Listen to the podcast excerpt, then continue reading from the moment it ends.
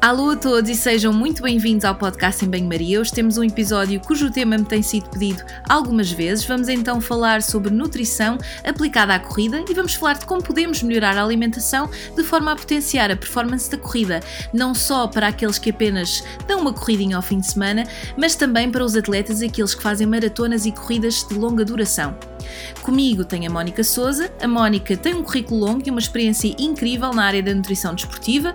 Atualmente coordena a nutrição das modalidades do Sporting e é nutricionista na Federação Portuguesa de Atletismo.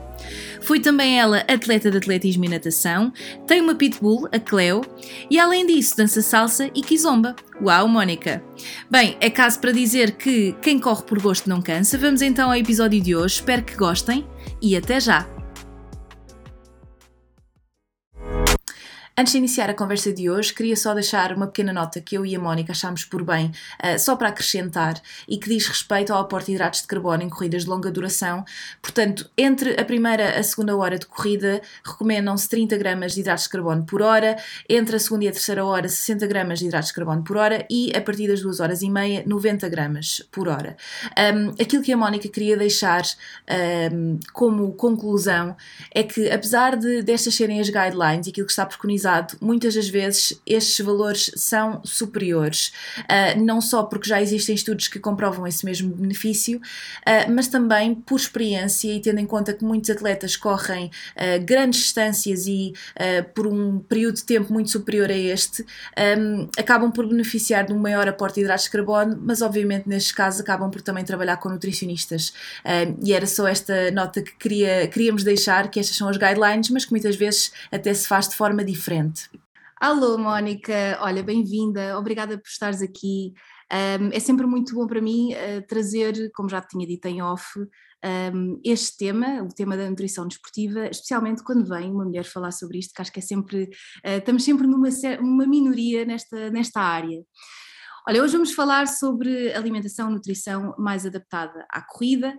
Um, e isto é todo um espectro, não é? Há, há quem corra maratonas e, e, até mais, mais além, há aquelas pessoas que fazem isto de uma forma uh, recreativa. Mas a verdade é que é um tema já muito pedido, porque a malta quer sempre saber o que é que deve comer, o que é que não deve comer. Mas antes de, de lá chegar, um, ehm, se calhar era importante começarmos por explicar que tipo de substratos é que nós utilizamos quando, quando vamos correr e de que forma é que isto varia consoante a intensidade e o tempo da corrida. Antes de mais, Margarida, obrigada. Também sou um, assiduamente, ou, sou atenta ao, ao, teu podcast, portanto, também para mim é uma honra enorme estar aqui uh, e, e, contribuir um bocadinho também para, para este teu projeto.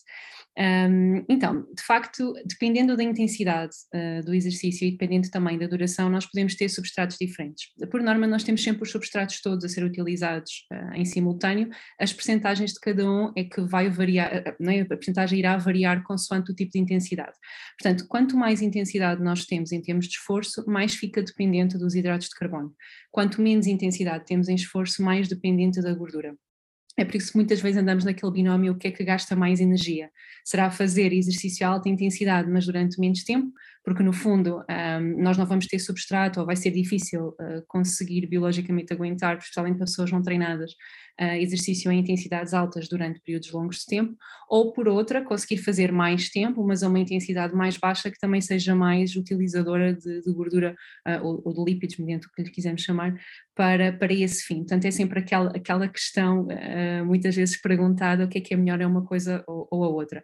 Mas ficar a ideia de que quanto maior a intensidade de de, exercício, de facto, maior a dependência dos hidratos de carbono.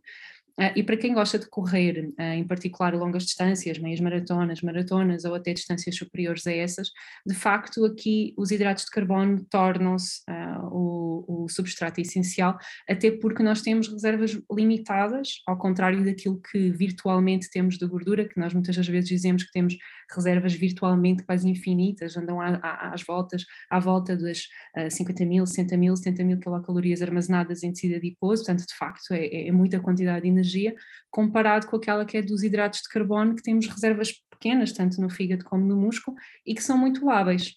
Portanto, numa situação normal, nós ao final de 90 minutos de exercício contínuo, uh, de endurance, portanto de corrida, por exemplo, um, é expectável que nós terminemos as nossas uh, reservas e, por essa razão é tão importante nós fazermos uma boa preparação em termos de hidratos de carbono pré-competição ou pré-exercício e também durante o exercício, para não se dar o caso de esse substrato um, energético chegar próximo do fim, o nosso organismo ser forçado a ter que utilizar gordura como praticamente em termos de exclusividade, nunca fica exclusivo, porque nós também, infelizmente, nunca chegamos a, a, ao final, um, mas torna, há aqui um, uma necessidade de utilizar lípidos em maior proporção, porque o outro está a terminar, e então a intensidade do exercício obrigatoriamente vai ter que, que baixar.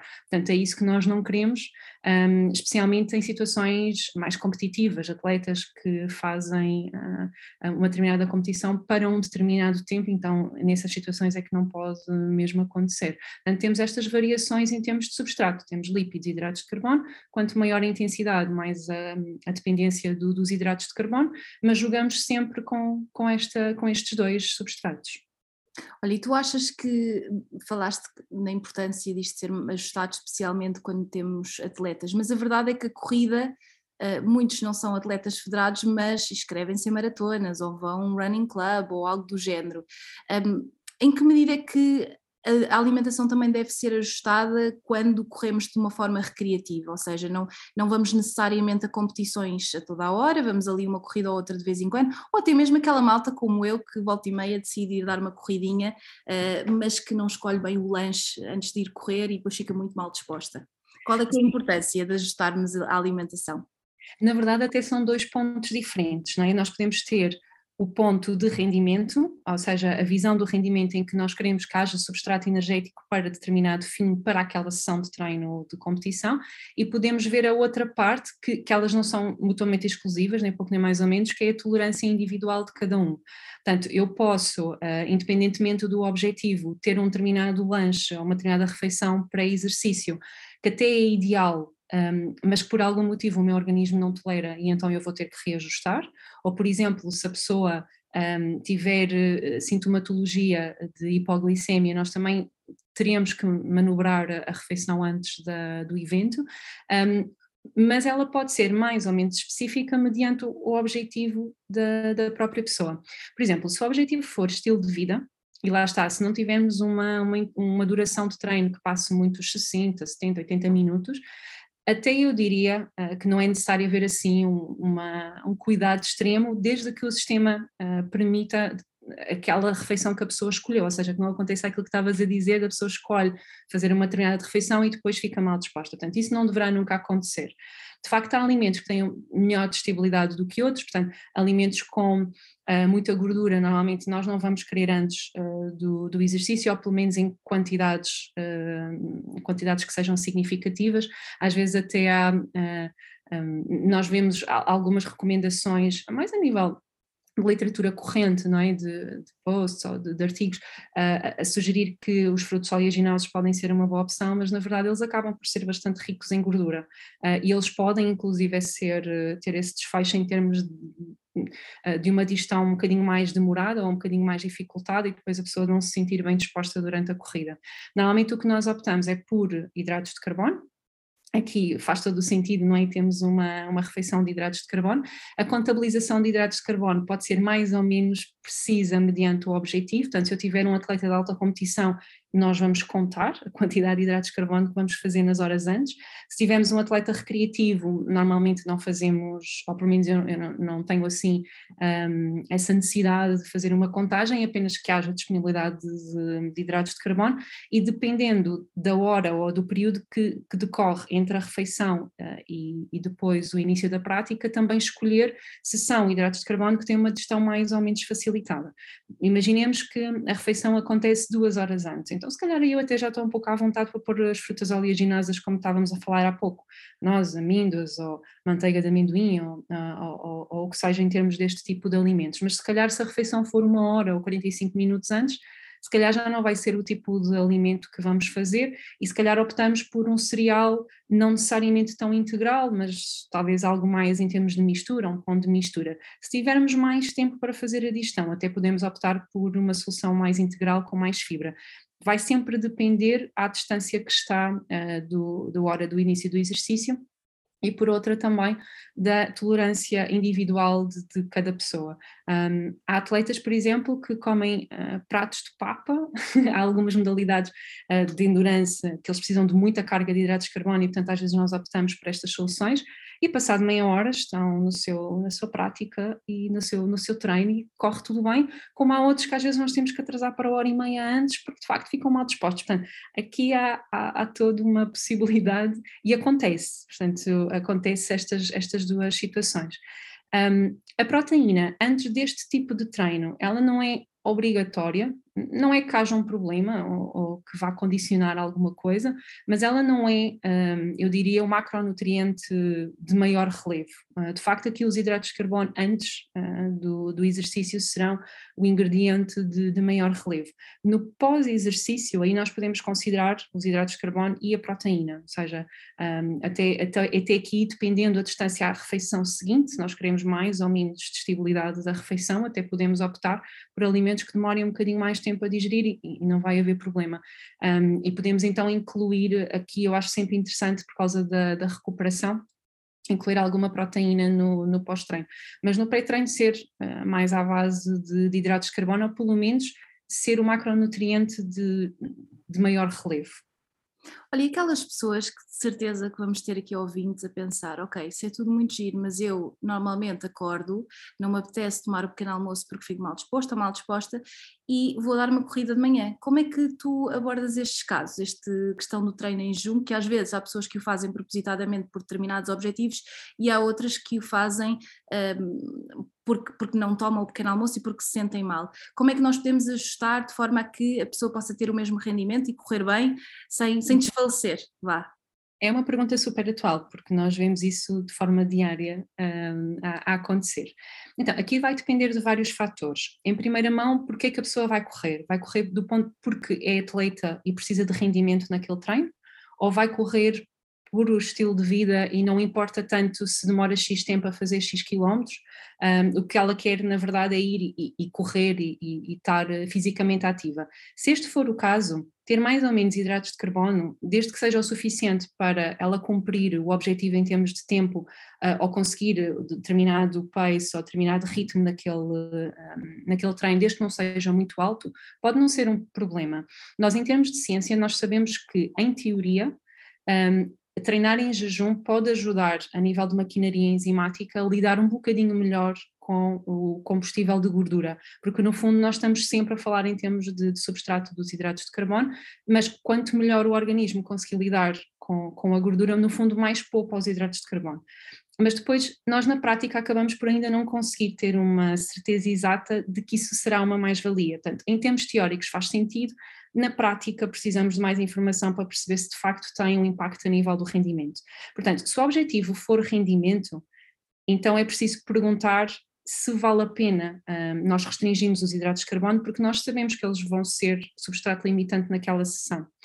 E de quanto tempo é aquela sessão? Não é? Se for uma sessão muito demorada e se for um atleta que importa cuidar do rendimento, então pode não ser interessante treinar em jejum. Uh, se for uma sessão, por exemplo, com uh, treino intervalado de alta intensidade, porque muitas vezes estas pessoas que treinam para maratonas também têm treinos de séries, também têm treinos para impor algum ritmo de corrida. Se for o caso, um treino desses não é nada interessante, porque não é?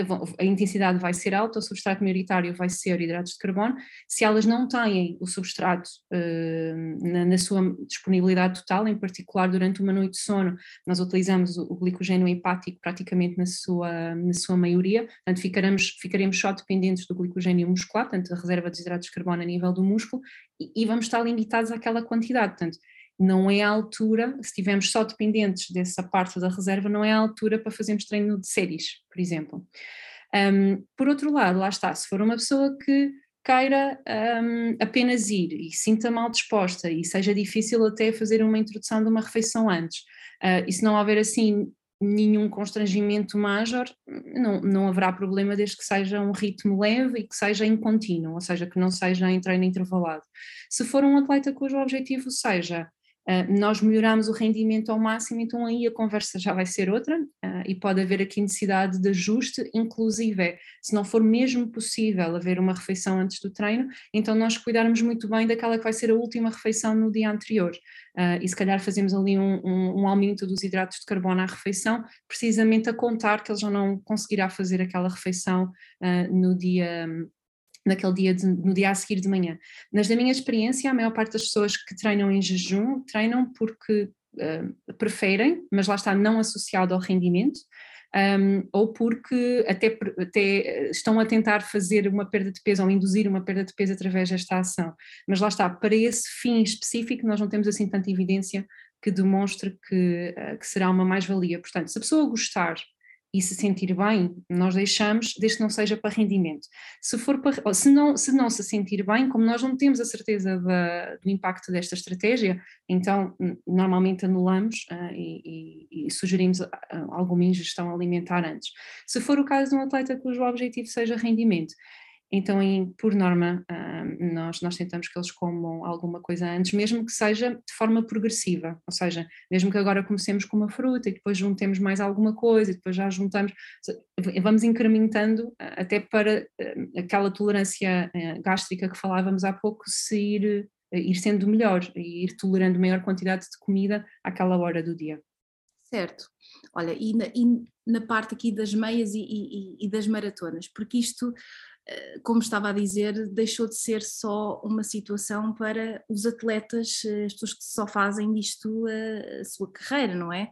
Eu tenho imensas amigas que uh, se registaram para, para fazer maratonas, um, e, que, e que também fazem muito exercício por aí, por aí além, começam a fazer os treinos para a maratona e a correr uh, com, com, treinos específicos uh, por semana, e engraçado que eu ao dizer isto já começo a pensar, bem, elas não fazem disto de vida, mas já se podem considerar atletas se fizerem esta mesma, uh, esta mesma carga semanal. Quais é que são os, os principais desafios? Porque nós estamos a falar de corridas muito longas, não é? A pessoa não pode simplesmente parar ali, olha, agora vou fazer um lanchinho e depois logo continua a correr. Isto não funciona assim, não é? Qual é que, quais é que são os, os principais desafios e o que, é, o que é que as pessoas podem ter em conta?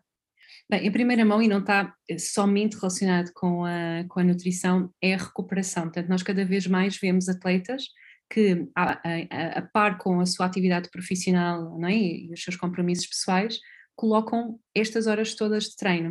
Uh, os atletas profissionais que, que vivem só do, do, desporto, portanto têm os seus rendimentos uh, do, do, desporto, conseguimos que eles uh, acordem uma determinada hora, façam a sua refeição, vão treinar e controlamos a maior parte do, do que acontece. Né? A refeição pós-treino, o almoço, depois muitos deles têm outras estratégias de recuperação incorporadas, tentamos sempre que eles façam, ou eu pelo menos gosto de sugerir que eles façam uma cesta, depois voltam a treinar à tarde, portanto, temos aqui tempo para comer, para descansar.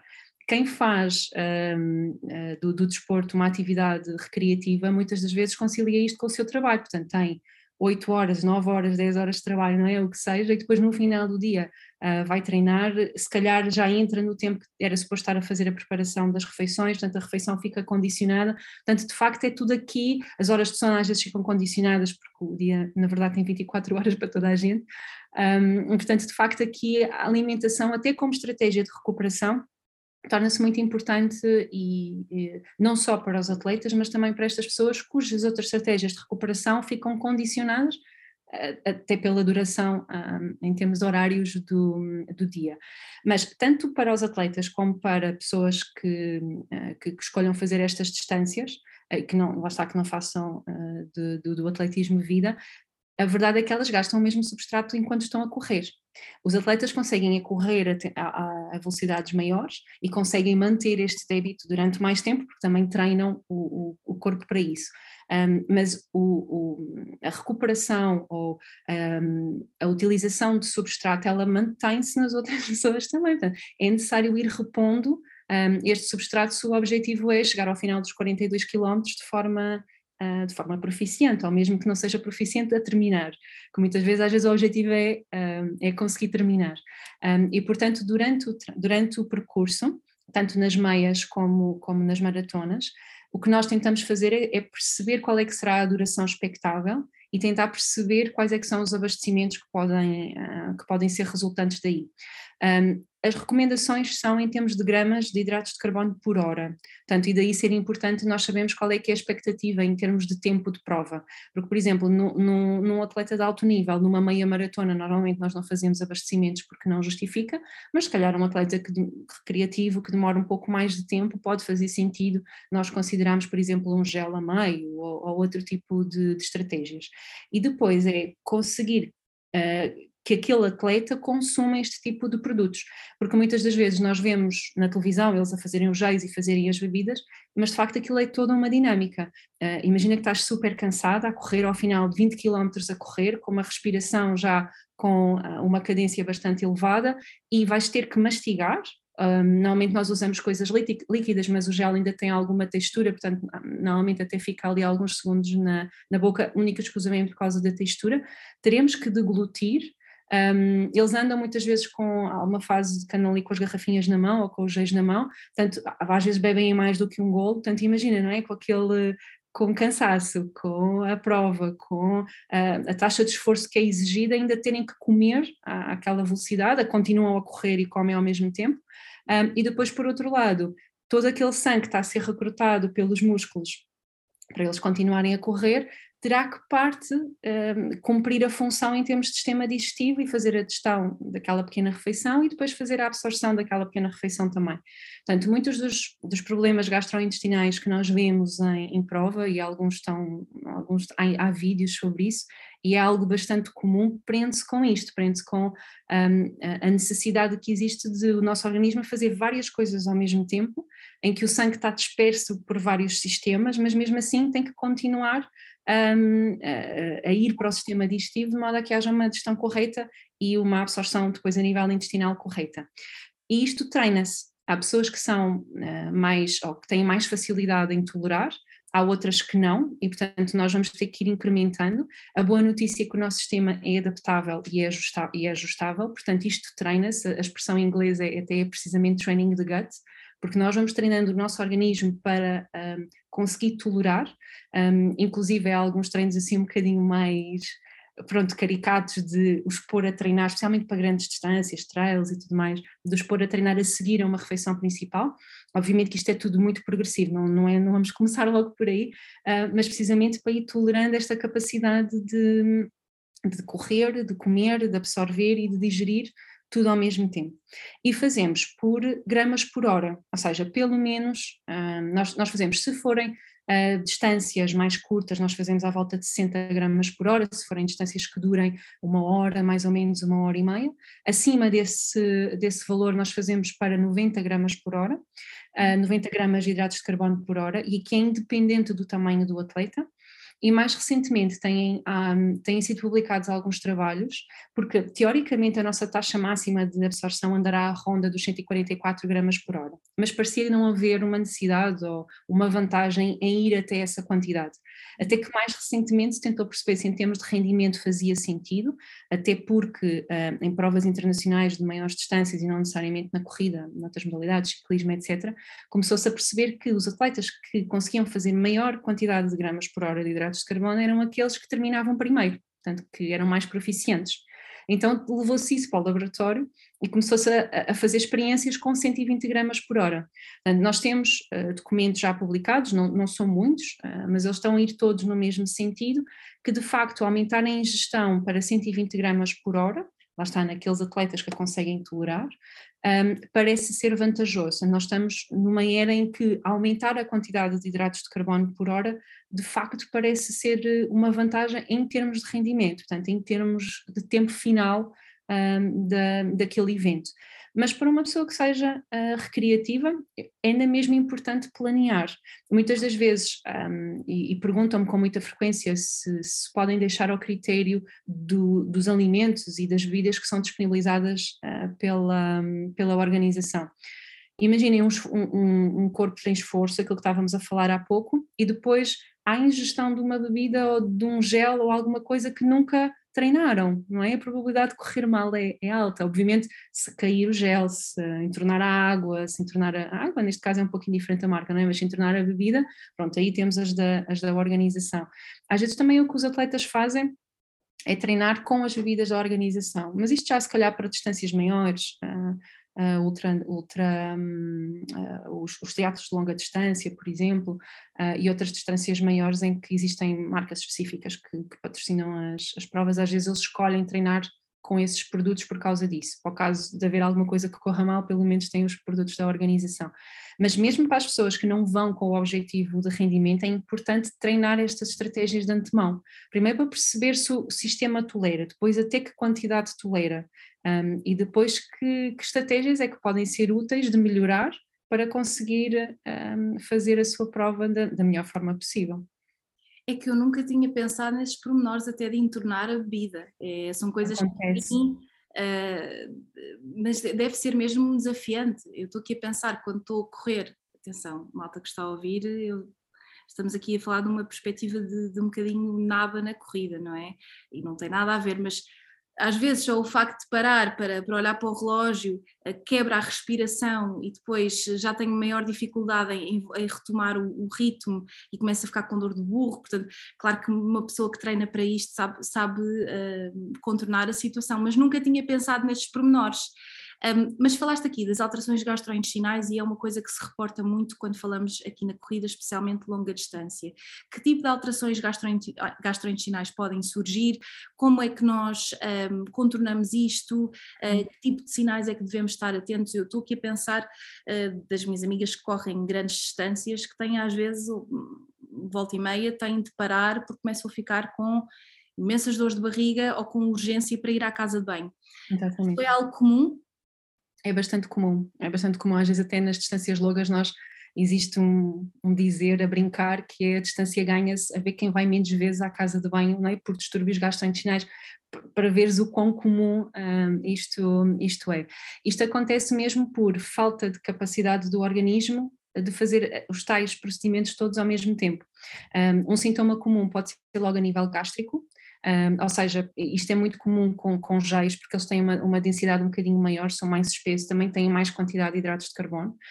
E, portanto, se o estômago não é tão irrigado, ele acaba por poder não tolerar o, o, o gel.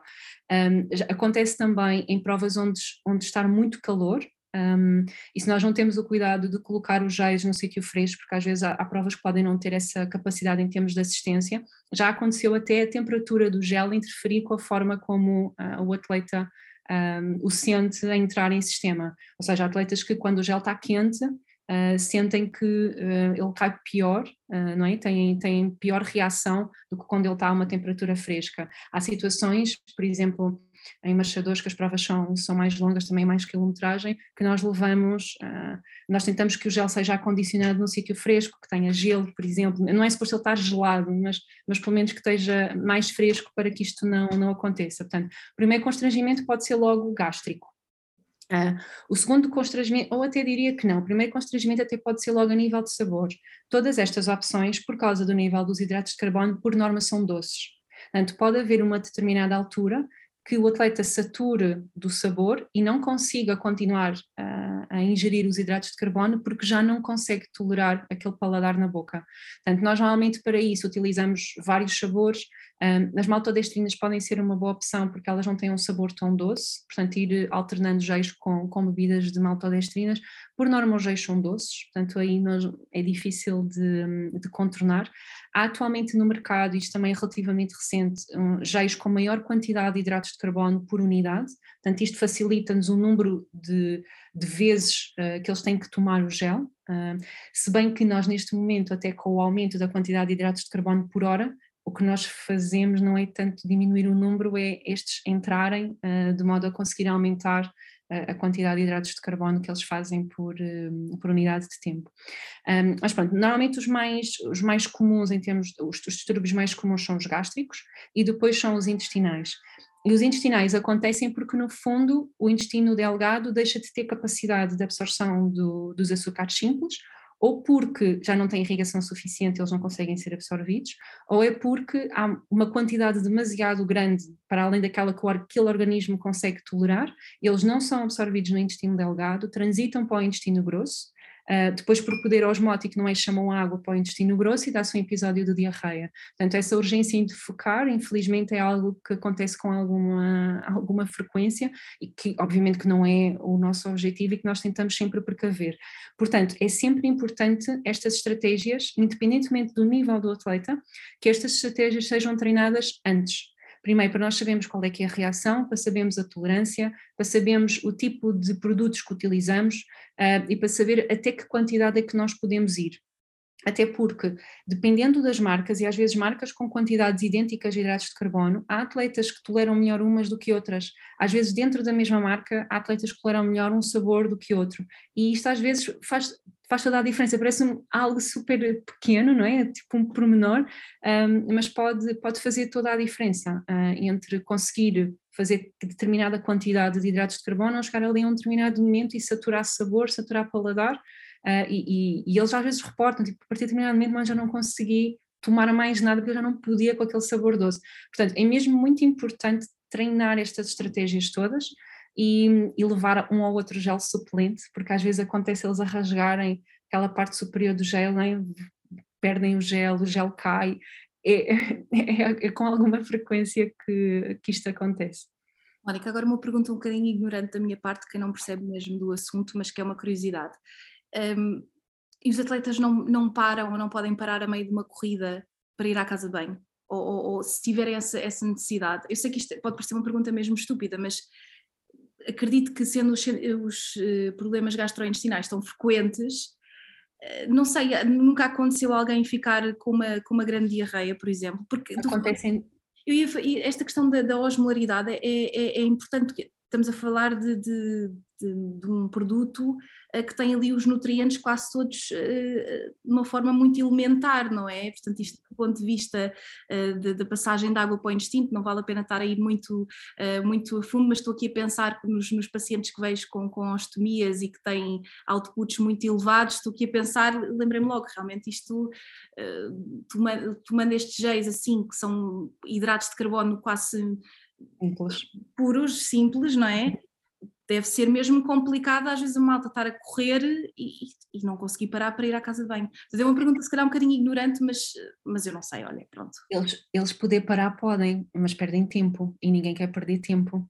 Um, portanto, o objetivo é ter a estratégia alinhada de forma a que eles não tenham que perder tempo. E para além do perder tempo, é, é o desconforto que é um, de, de, estar com uma cólica, de estar com uma dor, de, por exemplo, gel cair no estômago e dar como se fosse uma queimbra, às vezes também acontece, eles reportam a dor como se fosse género uma queimbra, e portanto isto é tudo o desconforto que ao longo do tempo, eh, para quem anda a, a contar todos os segundos da prova, é, é tudo o que não se quer, que se perca tempo com, com estas questões. E daí ser tão importante nós treinarmos. Às vezes mais vale nós não sermos tão ambiciosos na quantidade de hidratos de carbono, mas garantir que aqueles que estão a ser feitos são feitos de forma correta e o atleta tolera uh, e a estratégia está bem implementada e depois a pouco a pouco lá está, irmos treinando o intestino, a tal estratégia do training de gut para pouco a pouco irmos aumentando a quantidade de hidratos de carbono por hora, porque às vezes nós aumentamos, por exemplo, aos 5 gramas por hora. É mesmo incremental, para ter a certeza uh, que não há estes constrangimentos gastrointestinais um, associados. Há também, às vezes, aquelas diferenças de produtos que estávamos a falar. Há uns géis ah, com mais água, que, que são denominados a maior parte das vezes os hidrogéis, há os géis mais concentrados, há atletas que preferem uns, há atletas que preferem outros. Um, na maior parte das vezes os hidrogéis parecem que têm ali uma, uma tolerância gástrica um bocadinho melhor, mas não, não é transversal para todos os atletas, ou seja, também isto para dizer que se se sentem mal com uma determinada estratégia ou com um determinado produto, às vezes basta trocar a marca, basta trocar a forma, um, tentar perceber o que é que está a ser feito na refeição anterior, o que falávamos há pouco, porque pode estar a interferir no esvaziamento gástrico durante o treino e estar a condicionar as, as estratégias que nós estamos a fazer durante o treino, e é por isso que é tão importante isto ser tudo muito bem organizado. Chega a acontecer as pessoas virem ter connosco assim há um mês da maratona, há um mês da maratona nós não vamos tentar nada, não vamos mudar nada já, não há quase tempo. Portanto, ninguém vai arriscar a, a tão, em tão pouco tempo estar a introduzir uh, estratégias que de facto podem ter este desfecho e, e não ser úteis para ninguém. Um, portanto, idealmente é começar com vários meses de antecedência, e quanto maior for a prova em termos de quilometragem, um, o ideal é nós começarmos o quanto antes, uh, com bastantes meses, para conseguirmos ir incrementando uh, de forma totalmente tranquila e ir, acompanhando as melhores estratégias. Porque este training de gut, o treino, tal como qualquer treino de outra capacidade física, uh, precisa de tempo. Portanto, nós estamos ali um determinado tempo naquela quantidade e depois, quando aquela quantidade se torna tranquila, nós fizemos já tudo a correr bem, ok, então damos o passo seguinte e colocamos mais um pouco. E, só que isto também, tal como o treino da corrida, este tipo de treino do intestino e, do nosso corpo a fazer várias coisas ao mesmo tempo também vai precisar deste tempo. Olha, Mónica, agora lembrei-me de uma pergunta que não tinha pensado fazer-te, mas, mas que acho que acho que até é bastante pertinente.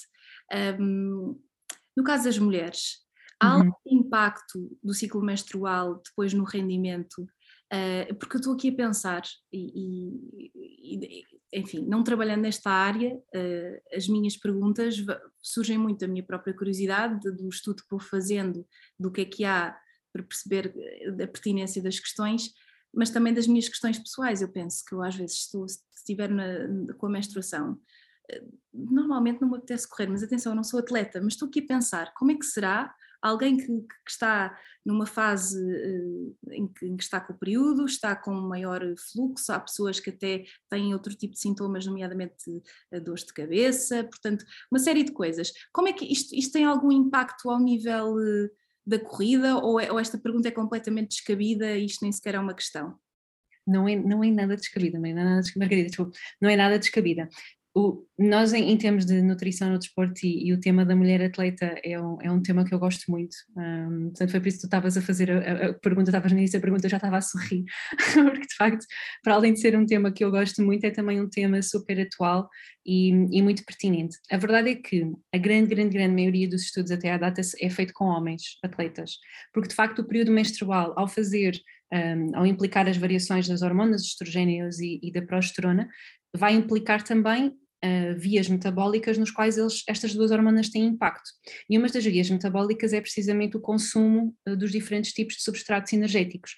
Portanto, nós sabemos Uh, que uh, em determinadas fases do ciclo as mulheres estão um bocadinho mais oxidativas, uh, utilizam mais hidratos de carbono, por exemplo, um, noutras fases do ciclo utilizam mais gorduras e, portanto, de facto pode haver esta variação de utilização de, de, substratos, para não falar também do próprio desconforto que algumas mulheres sentem associadas ao período um, da, da menstruação, portanto, da hemorragia. Uh, contudo, a ciência, neste aspecto, ainda está muito uh, no início, portanto nós sabemos muito pouco. De facto parece que pode haver, uh, pode fazer sentido fazer este ajuste, um, na verdade a mulher parece estar um bocadinho menos dependente dos hidratos de carbono ao longo do ciclo todo que o homem, portanto talvez aquelas quantidades de 120 gramas estávamos a falar há pouco, nós não sabemos ao certo uh, se os homens e as mulheres reagem da mesma maneira, uh, ou, se são, ou se é vantajoso para ambos os sexos fazer esta, este, este incremento. Um, mas a verdade é que com o tempo nós acho que vamos conseguir responder a essa questão, que é que quantidade de, se calhar de, de substrato é que nós vamos utilizar nas diferentes fases do ciclo. Um, e inclusive, e apesar de ser assim um pouco, um pouco estranho, a verdade é que a fase onde nós estamos com as duas hormonas mais baixas, portanto com o estrogênio e com a progesterona mais baixa, é a fase em que estamos mais similares àquilo que é o metabolismo do homem, porque tem estas duas hormonas, elas existem, mas também estão, mas também estão baixas, é quando menstruamos. Uh, só que quando menstruamos temos todas as características associadas ao, ao, à, à, hemorragia que na maior parte das vezes não são, para a maioria das mulheres não, não é cómodo. Pode não ser uh, super desconfortável, pode não ser doloroso, mas uh, acho que concordamos todas que não é assim eh, uma coisa super cómoda. Um, portanto, de facto, em termos alimentares, nós ainda não temos, infelizmente, base suficiente para pensar ou para uh, prescrever uh, soluções diferentes mediante a fase do ciclo, mas é interessante pensar que talvez no futuro, e já existem vários trabalhos a acontecer nesse sentido, uh, dessa individualização em termos de treino, que é muito mais fácil fazer neste tipo de modalidades individuais do que, por exemplo, nas coletivas. Imaginemos nós temos um grupo de jogadoras de futebol, elas vão estar todas em fases diferentes do ciclo, portanto aqui a individualização do treino, da alimentação, o que é que seja, vai ser bastante mais, um, eh, bastante mais difícil ou, ou, pelo menos mais desafiadora.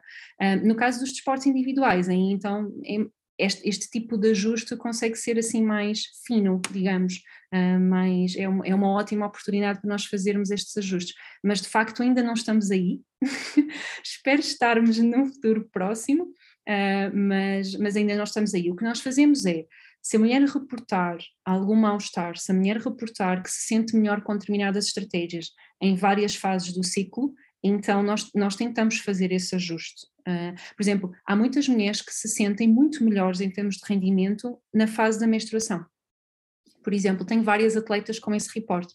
O que a literatura diz é que, de facto, na fase folicular inicial, que é aquela primeira fase do ciclo que inclui uh, a parte menstrual, parece haver uma ligeira desvantagem em termos de rendimento comparativamente às outras fases, mas o efeito uh, desta alteração ainda é muito tenue porque também os trabalhos nesta área não são muito fortes. Então nós não temos bem a certeza se de facto aquele, aquela alteração existe, mas existem atletas a, a, reportar que se sentem melhor e se sentem mais uh, predispostas a, a, a treinar ou, ou, até a competir em fases menstruais.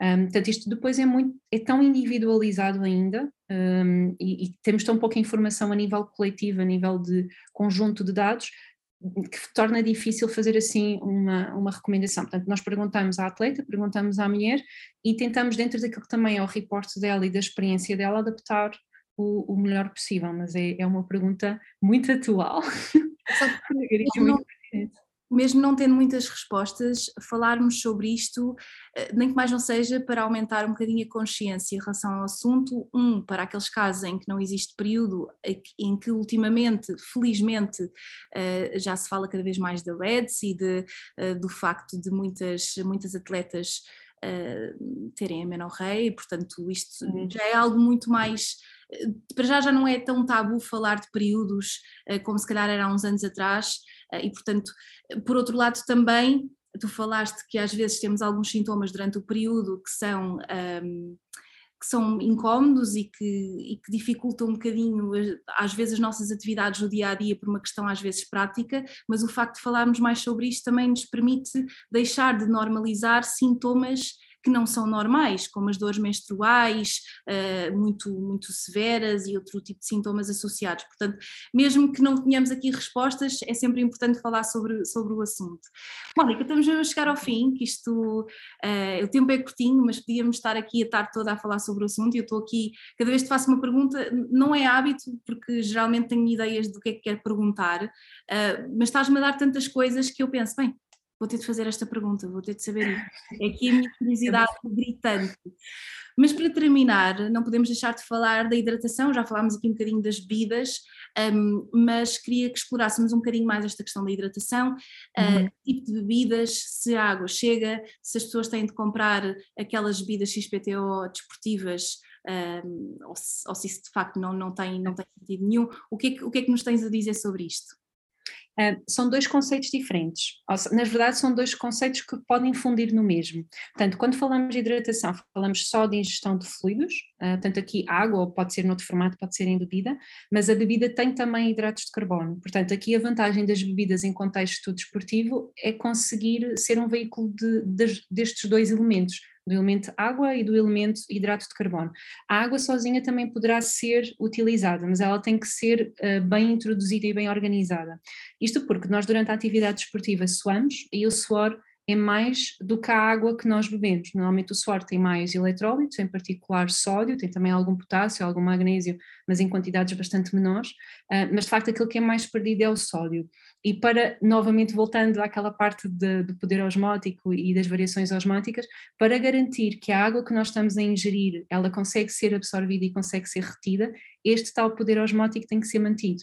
Portanto, é importante que esta água tenha eletrólitos, uh, que no fundo estão a ser perdidos pelo suor.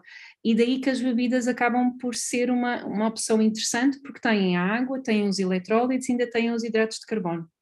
Um, e depois existem bebidas com diferentes concentrações de hidratos de carbono, e aí voltamos à parte da tolerância um, intestinal que falávamos há pouco. Mas relativamente à, à, hidratação que perguntavas, há uns anos atrás, uh, há muitos anos atrás, o Colégio Americano de Medicina Desportiva, e eram as guidelines que nós usávamos, tinha guidelines muito específicas de mililitros por quilo uh, de quantidade de líquidos nós tínhamos que ingerir X tempo antes, durante e X tempo depois. Neste momento, o que se percebe é que ah, a ingestão de água deve ser em função daquilo que a pessoa perde em termos de sudação. E as taxas de sudação são, têm uma variabilidade interindividual tão grande que é muito difícil nós fazermos estas recomendações a nível uh, geral. Portanto, o que nós tentamos fazer é personalizar, tentar perceber nas várias condições ambientais quanto é que o atleta uh, gasta, e para isso nós consideramos que todo o peso perdido durante a atividade física é de água, para tentar perceber quais é que são as melhores estratégias de fazer esta reposição. Sendo que esta reposição, quando é por motivos de exercício, ela é interessante ter pelo menos eletrólitos, portanto, em particular pelo menos uh, o sódio para garantir então aquele tal, uh, aquela, aquela tal diferenciação osmótica que estávamos a falar. Sendo que a pesagem desde o início, antes do treino, e depois do treino, idealmente não deve passar os 2% de perda de peso. Há alguns atletas, especialmente os de alto nível, muito habituados a treinar em condições mais adversas, até conseguem ir mais dos 2%. Nós temos trabalhos a demonstrar 4%, por exemplo, e eles estão cognitivamente bem e a nível de rendimento físico também. Mas de uma forma geral, considera-se que abaixo dos 2% de desidratação há comprometimento cognitivo e há comprometimento de, de rendimento. Um, então nós não queremos que haja mais do que esta perda. Portanto, as nossas estratégias vão ser no sentido de tentar perceber quanta água que aquele atleta precisa de beber, ou neste caso líquidos, porque é interessante que ela venha acompanhada com o resto, uh, para garantir que a perda de peso não é superior um, aos 2%. E depois, no final do exercício, faz-se a diferença do início para o fim e idealmente deve ser reposta em líquidos uh, uma vez e meia a quantidade de peso perdido. Ou seja, imaginemos que o atleta chega ao final do, treino e perde um quilo, então nós temos que repor em um litro e meio de água, ou um litro e meio de, de, de líquidos. Uh, e aqui a água torna-se importante uh, também pela situação oposta, que é, imaginemos que temos uma pessoa que vai fazer uma meia maratona, eh, mas que não tem nenhum objetivo específico de tempo e que pretende fazer passeio e que aquela meia maratona demora muito tempo e está um dia quente. E a pessoa vai suando, apesar de não estar em esforço físico intenso, vai suando porque está muito calor. Mas como vai a caminhar, a maratona, aquela meia maratona vai ser bastante prolongada e ela vai sempre bebendo água ao longo do processo, ao longo do, do, um, do percurso. Uh, pode acontecer, nós temos uma hiponatremia por aumento da ingestão de água sem a reposição correta do sódio e muitas vezes, uh, isto já aconteceu, felizmente não é extremamente frequente, mas já aconteceu ser fatal. Portanto, chegamos a quantidades internas de sódio porque não estamos a fazer a reposição correta, porque no fundo estamos a hiperidratar sem fazer a quantidade, sem ingerir a quantidade correta de sódio que está a ser perdida pelo suor. Um, e isto infelizmente pode acontecer, mas lá está, habitualmente acontece nestes cenários de pessoas que demoram mais tempo a fazer, que normalmente vão, não em termos competitivos, mas uh, por, uh, por, por outras razões, e fazem a reposição só com água e bebem demasiada água. portanto, não queremos nem de mais, nem na verdade de, de menos, mas as recomendações não são tão catchy, por exemplo, como são as hidratos de carbono, não é? Que nós temos quantidades específicas para unidade de tempo já foi para a água, já foi, mas neste momento é esta tal individualização para garantir que pelo menos hum, não passamos muito os, os 2% do peso e para fazer a reposição correta no, no fim do treino, aquela tal de uma vez e meia por, um, eh, por unidade de peso perdida. Olha, isto é, acabaste aqui quase como um convite indireto à malta que se faz este tipo de, de, de treino também para procurar um nutricionista que, que ah, se ajustar.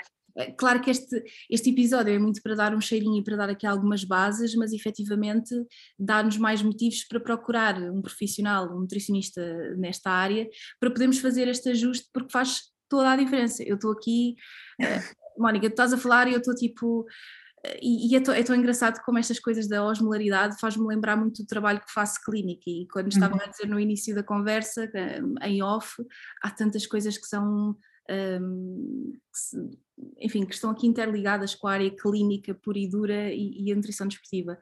Muito obrigada mesmo, adorei esta conversa, eu acho que a malta vai adorar também, acho que vai ser mesmo muito útil, uh, foi super acessível, super, super prática também, acho que falámos um bocadinho de tudo um, e por isso, olha, muito obrigada e has de voltar ao podcast, que eu quero muito.